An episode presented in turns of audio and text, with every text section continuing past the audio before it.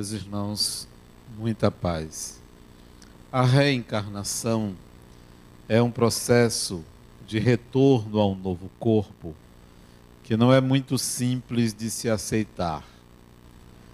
Quando o homem foi à Lua, na década de 60, no final da década de 60, mesmo vendo, muita gente não acreditou.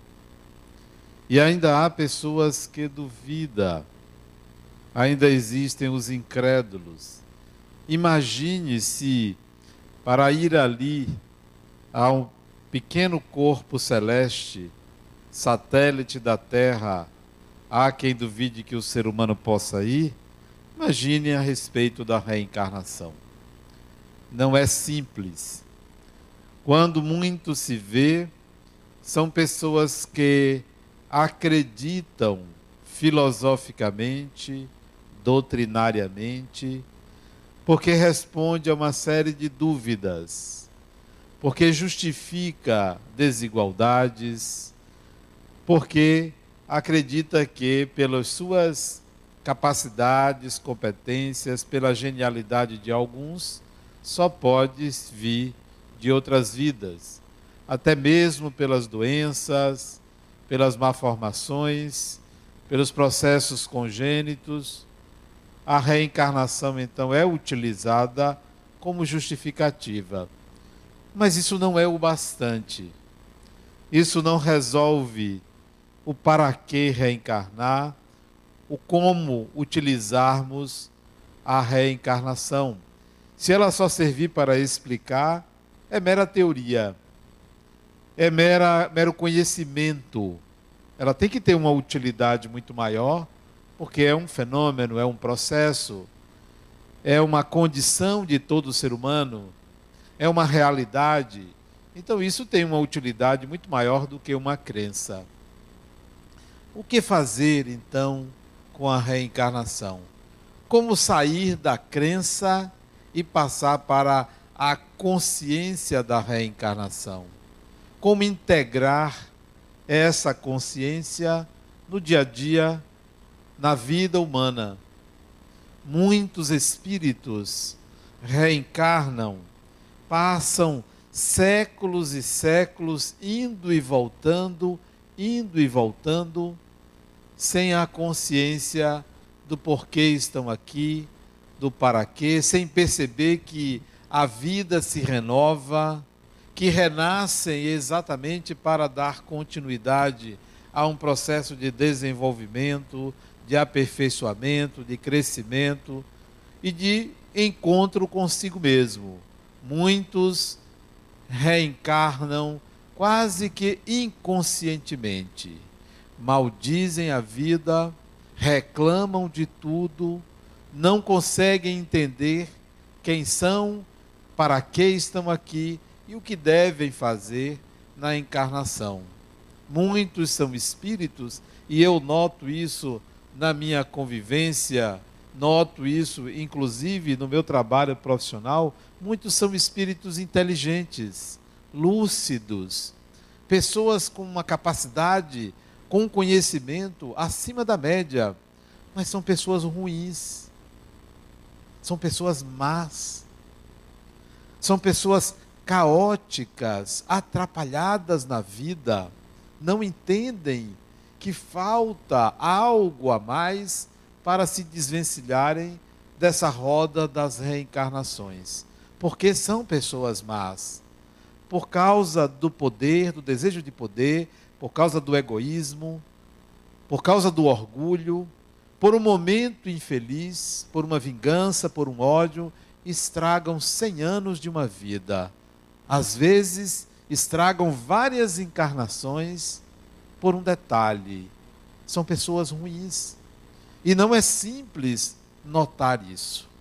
Muitos vêm com marcas para lembrar marcas físicas, marcas sociais, dificuldades externas para se lembrarem das suas condições internas, mas preferem fugir do esforço de transformação. Preferem levar a vida como se nada disso existisse. Descrentes e, quando crentes, usam a crença apenas para se consolar. Nós temos que sair apenas do consolo. Nós temos que ir mais além do que buscar um conhecimento para se consolar. Porque se for para se consolar, basta acreditar em Deus. Basta acreditar que será feliz. Esse seria um consolo. Mas o Espiritismo, a doutrina das reencarnações, é para muito mais do que um consolo ou uma explicação para a vida. Lembro-me que eu era recém-casado, isso no começo da década de 80. Eu saía geralmente de casa perto de 8 horas da manhã, porque começava a trabalhar às 9 da manhã. Não tinha aquele trânsito que existe hoje, era, fluía mais fácil. Eu trabalhava é, na ajuda ali pela praça, próximo da Praça da Sé e morava em Amaralina. E eu ia saindo de casa, quando ia abrir a porta, o telefone tocou. O telefone ficava na sala, tínhamos uma única linha, não existia telefone celular. E eu, antes de sair, fui atender o telefone. Uma voz rouca, meio que agressiva, essa voz, de, não disse bom dia, disse apenas: Eu quero falar com o doutor Nemésio. Me lembro do nome. E eu, muito tranquilamente, disse: Olha, aqui não tem ninguém com esse nome. Ele disse, chame doutor Nemésio, que eu quero falar com ele. Eu disse, olha, eu já lhe disse aqui, não tem ninguém com esse nome. Meu nome é Adenauer, eu moro aqui. E esse telefone era um telefone que eu tinha há mais ou menos uns oito meses. Poderia ser o dono anterior. O fato é que ela, é agressiva, mal educada, insistia para que eu chamasse aquele, aquela pessoa que eu não conhecia. E eu, muito tranquilamente, disse: Vem por que você quer falar com essa pessoa tão insistentemente?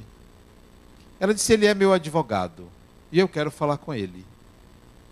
Eu disse, Mas eu já lhe expliquei, não tem ninguém aqui com esse nome. Ela disse: Chame ele. Eu disse: Mas por que essa insistência? Ela disse: É que eu vou me matar e ele precisa saber. E eu entendi que era uma pessoa desequilibrada e comecei a conversar. Disse: Olha, não adianta você se matar porque a vida continua. Ela disse: Como é? Eu disse: É, a vida continua. Não adianta. Você pode matar o corpo, mas você vai sempre existir. E se é porque você está com algum problema, você vai continuar com esse problema. E conversamos mais ou menos por meia hora. E eu a convidei para ir ao centro espírita que eu frequentava aquela época. Pois bem, desliguei e fui trabalhar. No dia seguinte, no mesmo horário, ela ligou. Com a mesma voz rouca e agressiva, como se tivesse bebido. Com o mesmo discurso de falar como advogado. Eu atendi, conversei com ela, ela me falou um pouco sobre ela, eu falei sobre o que eu fazia, falei sobre o espiritismo, ela perguntou meu nome, eu disse meu nome, conversamos por mais de meia hora de manhã, mesmo horário. Dia seguinte, ela ligou. Todos os dias, à mesma hora, ela ligou para mim ligava para mim todos os dias e eu atendia. Atendia, conversávamos, eu chamava ela para o centro, mas ela não ia. Ela disse assim: Eu não vou, porque eu tenho uma doença e não quero que você me conheça. Eu tenho vergonha da minha doença. Que doença você tem? Durou para me dizer qual era. Ela tinha uma síndrome. Resumidamente, acondroplasia. Era a doença dela. Eu conhecia e disse, mas que besteira. Disse, besteira porque não é com você. Você não tem essa doença desde que nasceu, e eu tenho essa doença. É por isso que eu bebo. Ela era alcoolista. Uma pessoa extremamente inteligente. Extremamente inteligente. Como nós temos espíritos extremamente inteligentes, mas péssimas pessoas, péssimos seres humanos. Pessoas, para mim, que são péssimas, são pessoas, e eu uso esse termo, para pessoas que desistem de viver. Pessoas que desistem de viver são péssimas pessoas. Pessoas que não têm um sentido para viver são péssimas pessoas. Pessoas que não enxergam a exuberância da vida que lhe é dada por Deus são péssimas pessoas, são pessoas mal agradecidas, são pessoas inteligentes, lúcidas, capazes, mas não enxergam a divindade, não sentem a divindade. E além disso, péssimas pessoas são pessoas que não se ocupam e nem se preocupam com o seu semelhante, só enxergam a si mesmas. Só querem o melhor para si, esquecidas de dar a sua colaboração em função de viverem em sociedade. Pois bem, ela não queria que eu a conhecesse, eu disse: não tem problema. Uma vez ela se atrasou de ligar, eu saí, e minha esposa passou então a consolá-la. E ela conheceu minha esposa, passou a conversar com a minha esposa. Ia ligar em outros horários, que eu não estava em casa. E ficaram íntimas, né? As duas, né? Amigas, e conversavam. Até que chegou o dia que ela aceitou que eu fosse conhecê-la. Ela era casada, tinha dois filhos. Ela já desencarnou, porque isso tem muitos anos. Ela era casada, tinha dois filhos. E eu fui, marquei para conhecê-la, sob o argumento de que eu iria à casa dela para fazer um evangelho no lar. E fui. Ela chamou filhos, os dois filhos, o marido, netos, vizinhos, conhecidos, parentes para este evangelho no apartamento que ela morava ali na Barra. E foi uma reunião muito grande. Foi mais uma palestra do que um evangelho. Foi um encontro sensacional. Ela era funcionária, alta funcionária pública, foi afastada do trabalho disciplinarmente por conta do alcoolismo e da descompensação dela no ambiente de trabalho. Ela estava afastada. Queria morrer porque não tinha mais sentido a vida dela, materialista. E eu comecei a colocar para ela que ela precisava voltar a viver e a razão por que ela deveria voltar a viver. Ela aceitou, fez um tratamento em São Paulo contra o alcoolismo, foi reintegrada ao passou por uma junta médica, foi reintegrada ao serviço público, voltou a trabalhar até aposentar-se e desencarnou. E eu me lembro dela, sempre vem à minha mente a figura dela, a pessoa dela, o quanto ela era uma pessoa prepotente, arrogante. E eu digo isso a vocês porque não é porque a pessoa desencarnou que a gente não pode dizer o que a pessoa é, porque era assim mesmo. Pode, pode ser até que tenha mudado, mas ela era prepotente, arrogante, mandona, ditadora. Por isso que ela retornou com a síndrome, por isso que ela retornou doente. Muitos dos nossos males físicos decorrem de processos psicológicos, de traços da personalidade de formas de ser que a gente não se dá conta que esta maneira de ser, com o tempo, vai se fixando no nosso perispírito e vai alterar o próximo corpo físico da encarnação seguinte. Pessoas altamente é, prepotentes e arrogantes virão com dificuldades diversas, não só de aceitação como de estigmas físicos que estarão presentes para que a pessoa tenha algum grau de consciência sobre quem elas são. Vejo espíritos que reencarnam com processos físicos difíceis, com doenças graves, não se dão conta que são decorrentes essas doenças de processos psicológicos. Ficam buscando apenas a cura física sem curar a alma. E a cura da alma não vem simplesmente com a adoção de uma religião, com um passe que você toma, com a crença que você porventura tenha.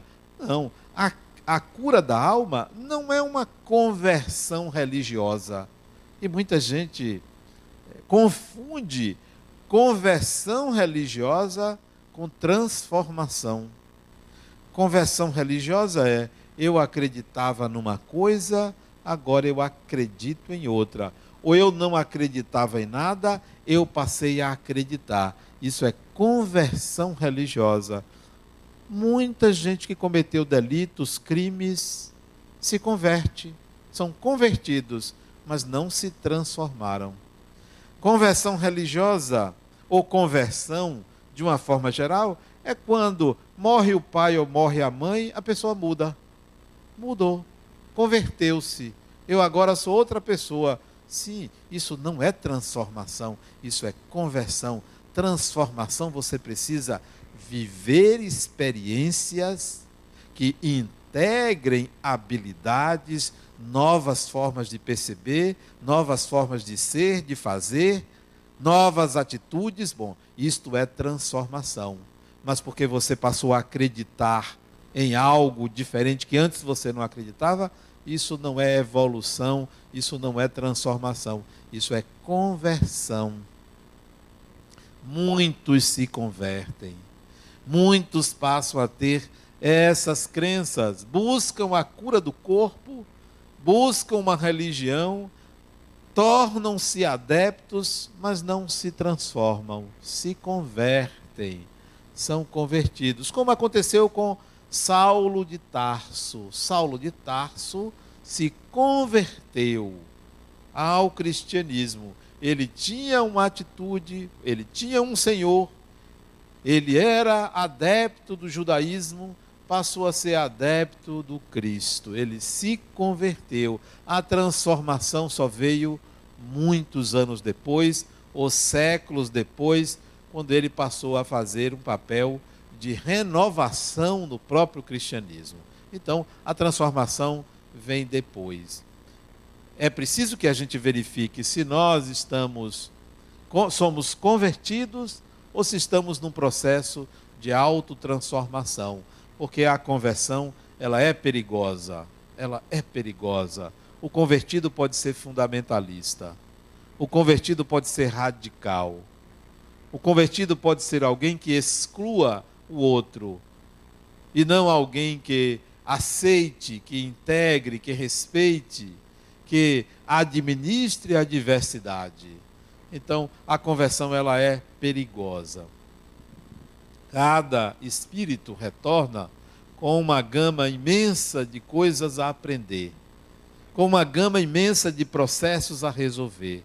Não renasce para sofrer, não renasce para ser punido, mas para aprender, porque a nova experiência reencarnatória é sempre algo diferente, é sempre algo que possibilite ao espírito o novo. Eu hoje saía do meu consultório hoje de manhã, atendi até às 11 horas, depois fui fazer algumas coisas aqui perto e observei o estacionamento de carros na frente do meu consultório. E me lembrei que há um século atrás, na encarnação anterior, eu não via isso. Não tinha carro. Eu não tinha carro. Não existia carro na cidade que eu morava. E hoje eu reencarno, sou o mesmo espírito, tem carros. Os processos são outros as oportunidades são outras. Assim como eu retorno e, e sou o mesmo, e encontro coisas novas, todos nós somos os mesmos espíritos e encontramos um repertório imenso de coisas novas, não só coisas como relações, como pessoas, como oportunidades, porque a divindade nos apresenta sempre um grau de complexidade crescente na sociedade. Mas nós ficamos olhando para trás, olhando para o próprio umbigo, com medo de fazer as coisas, com medo de sofrer, com medo de ser punido, com medo de fazer N coisas e interpretando os males do corpo como processos punitivos, preocupados demasiadamente com o corpo. Eu já disse, vocês que têm algum problema de saúde, entreguem o corpo a quem o conhece. Entregue à medicina. Tem um problema de saúde? Entregue aos médicos. E continue a sua vida continue a viver, mas não. O medo da morte, a relação entre doença e moral, faz com que sua mente se paralise e não se ocupe de outra coisa senão acomodar o ego em relação à doença. Ora, entregue ao corpo, entregue à medicina. Assim como, se vocês têm um problema de relacionamento, entregue esse problema a quem o conhece. Quem o conhece, quem conhece a você e ao problema. Converse com um amigo, converse com o pai, converse com a mãe, converse com o companheiro, com a companheira. De vida. Não atue sozinho na vida. Porque nós vivemos em sociedade. Retornamos com esses processos físicos e ficamos encasquetados, preocupados. Ora, a vida é muito mais do que uma doença no corpo. A vida é muito mais do que o tempo que nós temos nesse corpo. Todo dia é dia de renascimento. Todo dia. Todo dia é dia de algo novo. Não precisa nem você se preocupar com reencarnação. Ah, eu acredito, eu não acredito. Não, se preocupe com isso, não. Cada dia é uma nova oportunidade de fazer diferente ou de viver de uma forma diferente. Mas fica ali com o pensamento contínuo, com o pensamento voltado para uma mesma doença, para o mesmo problema, não conseguem desligar-se. Um dia um, um paciente me perguntou, como é que você faz para se desligar dos seus problemas? Eu já disse, eu divido, tem os meus, que são comigo, e tem os que não são comigo. Se não são meus, eu não me ligo neles, eu não me preocupo com eles. Eles não me pertencem. Quais são os problemas que me pertencem? Quais são os problemas que eu tenho? Os problemas que eu tenho são os problemas que eu causo ao outro ou a mim mesmo. Como eu não ando trazendo problema para ninguém, então eu já tiro metade. Todos os problemas que eu tenho são os que eu causo a mim. Como eu gosto muito de mim, tenho uma autoestima elevadíssima, eu causo muito pouco problema a mim. Pouquíssimo. Às vezes, o problema que eu causo a mim é que, por exemplo, hoje à tarde eu não fiz nada. Então, isso é, é o problema que eu causei a mim. Fiz nada hoje à tarde. Fiquei na cama, meu neto não estava aí, então não tinha o que fazer, porque eu gosto muito da quinta-feira de tarde agora ficar com ele, então ele só chegou mais tarde. Então, o problema que eu causei para mim hoje é que fiquei deitado lá na cama, tarde toda assistindo filme, assisti três filmes, assistindo filme. Esse foi o problema que eu causei para mim. Fora isso, não duas, três ligações, telefone teve um inconveniente que me acordou, uma hora que eu dormi, porque tem gente inconveniente, né? Liga para a pessoa 5 horas da tarde de quinta-feira. É um desrespeito. Horário de ligar para a pessoa é o horário que a pessoa quer. Né? Não me perguntou que hora eu posso ligar para você. Tem que mandar um torpedo. Eu posso ligar? Não, já vai ligando para você. E o telefone eu esqueci, não botei no silencioso, me acordou. Não, não cause problema para si, não cause problema para os outros e siga a sua vida. Não se preocupe. Amanhã eu vou ao médico, amanhã de manhã cedo. Vou ao médico. Porque à medida que a gente vai envelhecendo, vai desencarnando, né? Vai desencarnando. natural. O corpo tem seu limite, tem fadiga corporal, né? Tem os processos orgânicos que você traz de outras vidas. E amanhã eu vou no médico, amanhã de manhã cedo, né? E vou dizer, doutor, olha, não se preocupe comigo. Não se preocupe comigo. Tudo que você disser, eu vou seguir a risca. E é, o médico que eu vou é o oculista, né? Que eu vou trocar de óculos.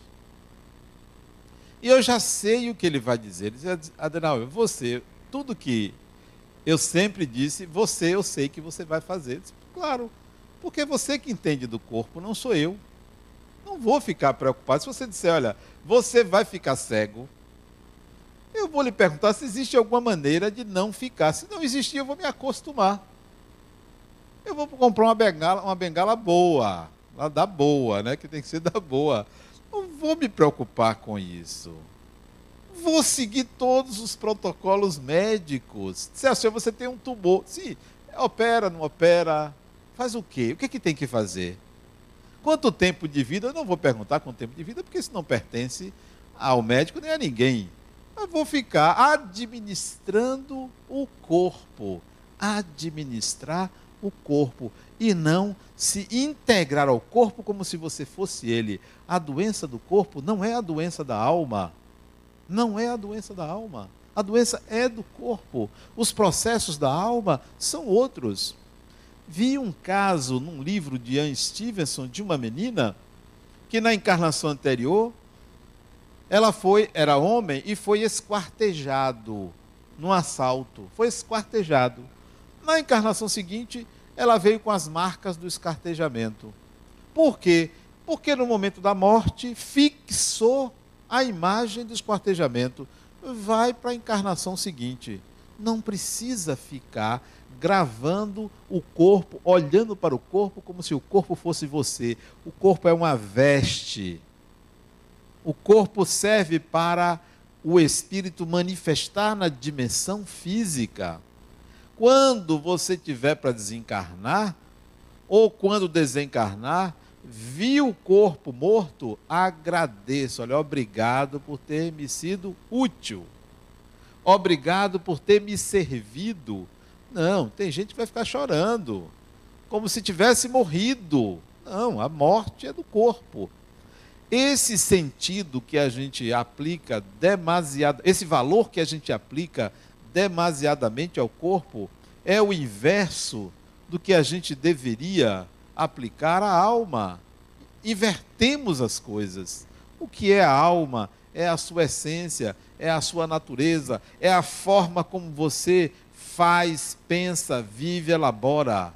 Isso sim é que você deveria se preocupar. A cada fase da sua vida, fazer de uma forma melhor. A cada momento, você fazer de uma forma diferente e melhor. É, além disso, tem gente que é muito rígida, tem gente que é muito séria, como também tem muita gente que é desleixada. Mas em relação à, à vida, não existe nada de grave, não existe de nada de trágico ou, de, ou que vá destruir o ser humano. Então, viva a vida com fleuma, isto é, viva a vida com leveza.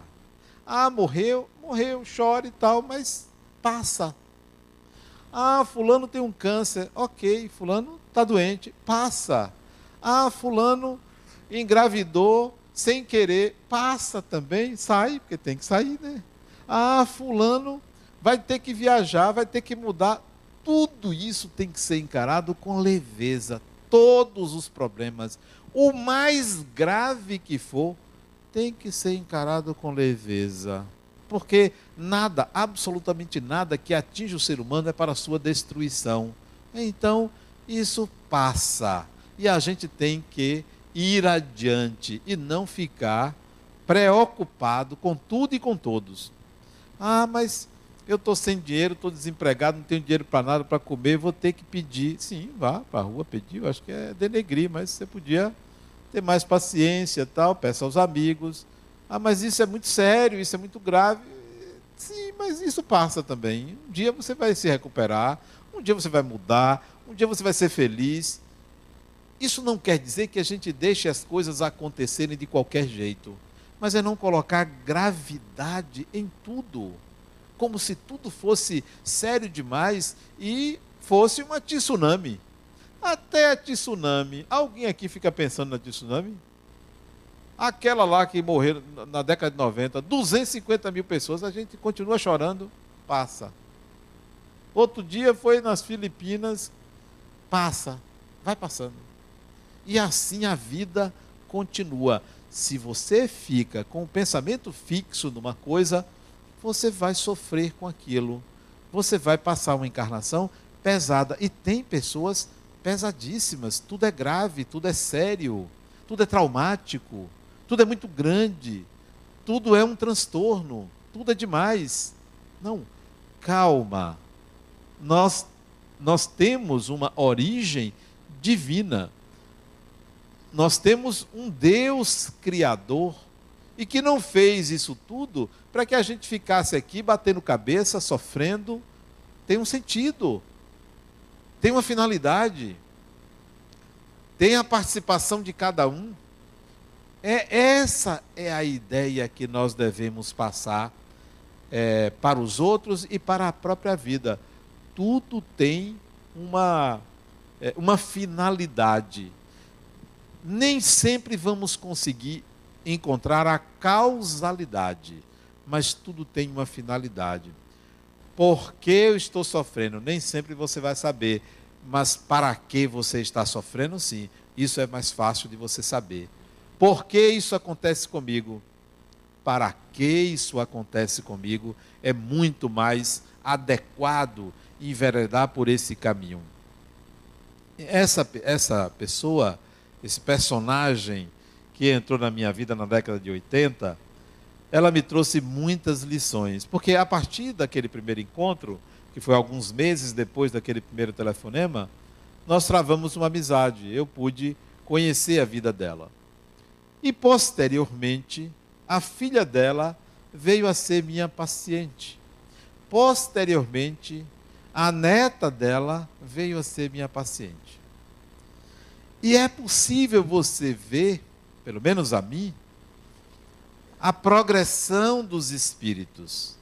Os espíritos atrasados e inteligentes. Os espíritos simplórios, mas de boa vontade. Os espíritos que são mais emotivos, os espíritos que são mais racionais, mas todos são espíritos que vêm, ora numa família, ora em outra, vivendo processos que muitas vezes poderia ser evitado, evitados, outros que vêm para ajudar o outro, outros que vêm seguindo o outro, olha, eu vou reencarnar porque eu quero me aproximar de fulano e provocam certas encarnações próximo da pessoa. Não consegue nascer na mesma família, mas nasce por um irmão, uma irmã, alguém próximo, só, só para seguir aquela pessoa, porque gosta. Porque são pessoas, às vezes, solitárias. Não tem a quem se ligar, procura o mais simpático ou que lhe deu a melhor atenção e se aproxima para reencarnar. Isso porque não consolidam uma família. Isso porque não são capazes de formar uma família, de agregar pessoas. E na encarnação vem é, procurando alguém a quem se ligar. O processo reencarnatório não é para a gente tomar consciência da encarnação. A gente fica querendo saber quem eu fui na vida passada, o que, que eu fiz, onde vivi, onde nasci. Isso não tem a menor relevância. O mais importante é você saber que você é você mesmo. É o mesmo espírito e que a cada dia você tem que nascer de novo. A cada dia. Não pode uma pessoa ficar da mesma maneira de um dia para o outro, porque o dia é sempre novo. É, é sempre uma lição diferente a ser feita, a ser aprendida. É sempre algo novo. Se você se fixa ali, você pode sair perdendo, passar dois, três, quatro séculos atrasando-se, podendo se adiantar.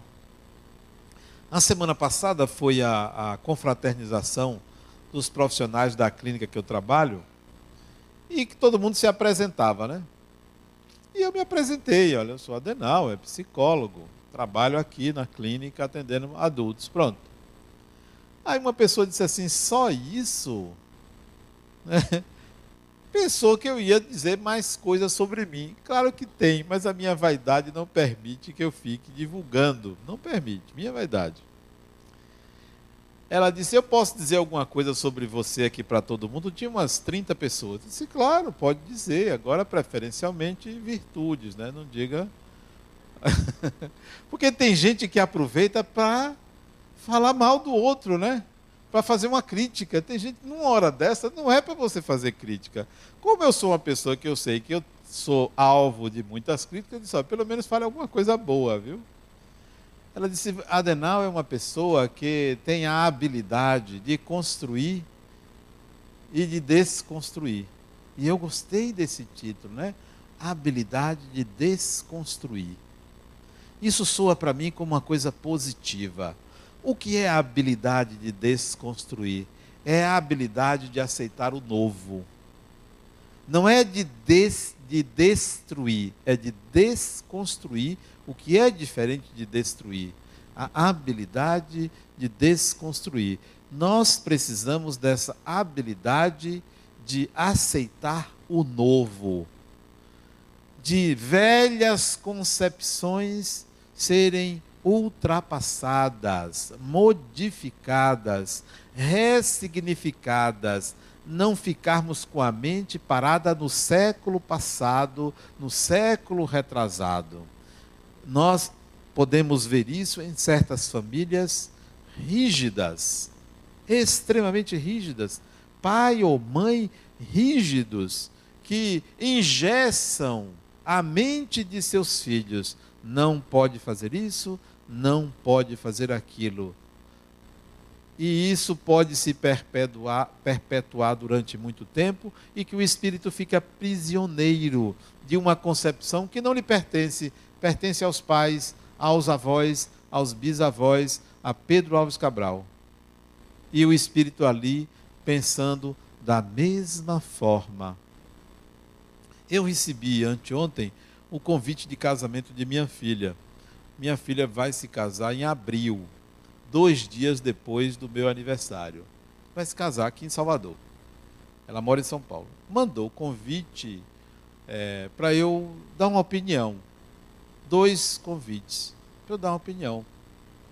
O que, é que eu achava? Qual dos dois era o melhor? E para eu olhar o português, estava tudo certinho, os nomes. Aí eu disse: minha filha, está ótimo, qualquer um que você escolher, só está faltando um nome no convite que você esqueceu de botar. No convite de casamento, você esqueceu de botar o nome. Mas que nome, meu pai? O nome de sua filha. Você vai se casar e não convida sua filha, não coloca sua filha como alguém que está nos convidando para o seu casamento. Ela disse: Meu pai tinha que ser você. Aí ela botou o nome da filha de meses. A filha vai fazer um mês agora. Dia. Que dia é, meu Deus? Amanhã vai fazer um, um mês. E ele disse: Tem que botar o nome da sua filha. Né? Você, o noivo, que não é noivo, é o companheiro, né? Você, o companheiro, e a filha, convidando todo mundo para o casamento. Isso tem que ser você, meu pai. É. Sabem por quê? Porque aquela ideia de casamento tradicional já acabou. Os noivos já se experimentam 200 anos antes da cerimônia, não é? Dois dias, não, 200 anos antes da cerimônia. Já acabou. Outro dia, uma paciente me dizia, Adenauer, eu tenho 28 anos e meu pai não permite que meu namorado durma lá em casa. Ele pensa que eu sou o quê? Né? Eu disse, ó, não é o que ele pensa, é você que não rompeu essas barreiras. É você que não conquistou e aceita ainda um sistema arcaico. Mas isso não é só em relação a sexo, não é. O conservadorismo não é só em relação ao sexo, é em relação a tudo. Em relação a tudo.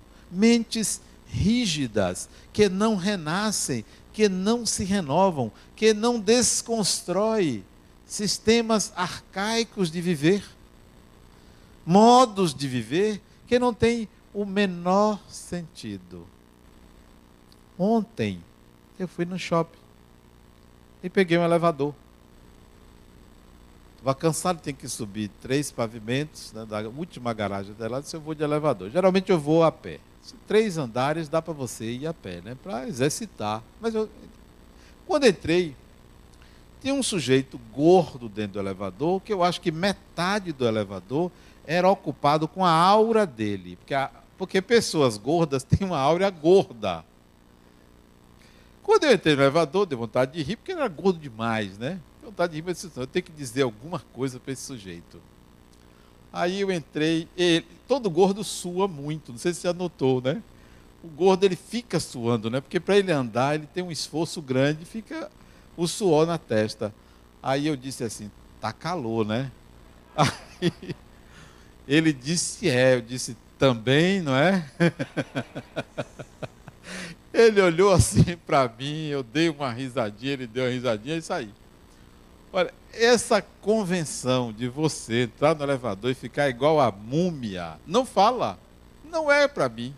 Eu sempre procuro um jeito de falar. Até se tiver um cachorro, eu falo. Falar em cachorro. Há muitos anos atrás, eu estava na Suíça, fui fazer umas palestras na Suíça. Acho que é a primeira vez que eu fui na Suíça. Isso no começo dos anos 90. Primeira vez que eu fui fazer palestra na Suíça. Encantado com a Suíça, né? Adoro, adoro a Suíça, primeira vez. Aí eu peguei um trem em Zurique, um trem urbano em Zurique. Entrei e eu doido para falar com alguém, né? E o suíço, ele parece que não sabe olhar para o lado, ele só olha para frente, né? Não cumprimenta, eles são muito educados, mas não são afetivos como nós brasileiros somos, né? Nós invadimos uns a, a vida dos outros, né? E eu já tinha, eu estava na Suíça, mas eu já tinha passado por Portugal, pela Espanha, pela França e estava na Suíça. Já duas semanas viajando, é, querendo alguém para conversar, né? Aí peguei o trem, trem urbano, né? Um trem elétrico e ali fiquei olhando para as pessoas, né, para ver se alguém cumprimentava, alguém sorria. E na Suíça, você, a bicicleta, por exemplo, você pode entrar do ônibus com a bicicleta, a bicicleta paga meia. E não tem cobrador e eles pagam. O cachorro pode entrar no ônibus, paga meia, né? E tinha um cachorro. Eu olhei para o cachorro para ver se o cachorro olhava para mim. E a gente fazia uma interação mas o cachorro do suíço é igual ao suíço, é educadíssimo. Ficou ali, me esnobou a viagem toda o cachorro. Ali sentado no chão, olhando para frente, não olhar para o lado, nem o cachorro. Você veja como o dono influencia o seu animal. Mas isso para vocês entenderem que nós somos seres afetivos e precisamos sair de certas convenções de certos modos de ser que não condizem mais com os tempos modernos, com as inovações, com a evolução do espírito, com uma forma de ser ultrapassada. A gente precisa avançar, precisa desconstruir para desamarrar, para se libertar dessas algemas que a gente cria por convenção, por um modo de ser arcaico e inadequado. Nós vivemos uma sociedade hoje que interessa-nos dialogar com o outro, compartilhar com o outro quem nós somos. Já pensou eu dizer de mim a alguma pessoa o que é que vão pensar de mim? Dizendo ou não, vão pensar de você o que você não gostaria. Porque nós, seres, seres humanos, Nesse ponto somos cruéis. Tudo que não presta em nós, a gente transfere para alguém. Sempre é alguém. É o vizinho, é a vizinha, é o chefe, é o patrão, é a autoridade, é quem trabalha no governo, é quem faz isso, é quem faz aquilo. A gente vai transferir tudo de ruim nosso para o outro. E de fato existe no outro. Só que a gente não enxerga na gente. Então, você sendo bom, ou não sendo bom, você vai ter sempre uma, um olhar pejorativo de alguém. E sempre a pessoa vai procurar aliviar-se da sua sombra olhando a sombra do outro. Sempre. Então, perca as esperanças de ter uma imagem 100% positiva. Porque aquele que foi bom, fez o bem, jogaram ele numa cruz, trespassaram uma lança, jogaram pedra. Imagine nós outros, que de vez em quando damos uma derrapada. Não, não se preocupem com a imagem ou que os outros veem de vocês, porque sempre vão enxergar também o lado negativo, também. Preocupe-se em desenvolver habilidades. Preocupe-se em construir algo de novo na sua personalidade, em acrescentar, em fazer algo diferente, em desconstruir um formalismo exagerado que pesa sobre a sociedade. E uma maneira de ver-se moralmente como uma pessoa pecadora, ruim, como uma pessoa que não merece o amor, a bondade, o bem, porque veio com esse ou aquele problema. Não. Trate o seu problema físico ou psíquico de uma forma diferente. Se está no corpo, está saindo. Eu tenho que aproveitar este tempo. Não é esta vida, não.